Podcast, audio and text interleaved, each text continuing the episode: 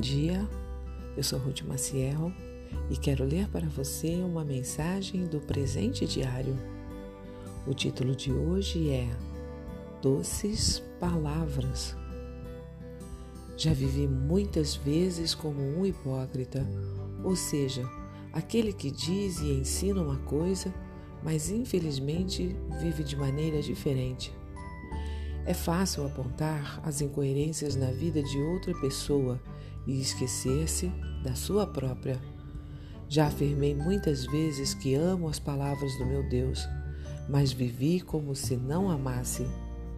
Quantas vezes minha Bíblia ficou dias sem ser tocada? Preciso confessar que tenho dificuldades em amar a Deus e a Sua palavra acima de todas as coisas. Ter o conhecimento dos ensinos de Deus não é tão difícil, mas vivê-los é um grande desafio. Não consigo obedecer e ser fiel a todos os ensinamentos de Deus por minhas próprias forças. Diante da minha incapacidade de viver uma vida que agrada a Deus, recorro ao único que pode me ajudar, Jesus Cristo. E ele disse: Sem mim vocês não podem fazer coisa alguma. Com Sua presença em minha vida, estou aprendendo a viver com Ele e para Ele. Suas palavras são doces e desejáveis. Amo as instruções do meu Senhor.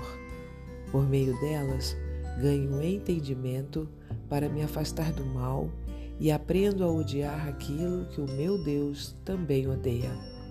Suas palavras me ensinam que não vale a pena investir todos os meus esforços para tentar ser alguma coisa neste mundo.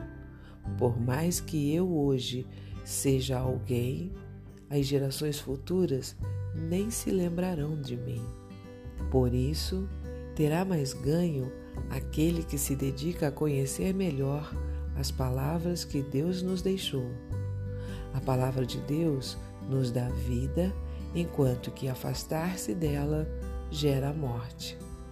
O salmista disse que meditava na lei de Deus o dia inteiro e que os seus mandamentos estavam sempre com ele. Esta é minha oração e meu desejo, que as palavras de Deus ocupem a minha mente de tal modo que eu viva a partir delas em qualquer lugar que eu esteja.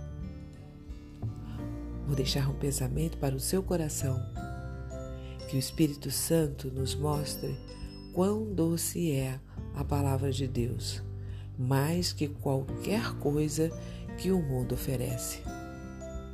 Se você gostou, compartilhe com outras pessoas, porque a palavra de Deus nunca volta vazia. Tenha um bom dia e fique na paz do Senhor.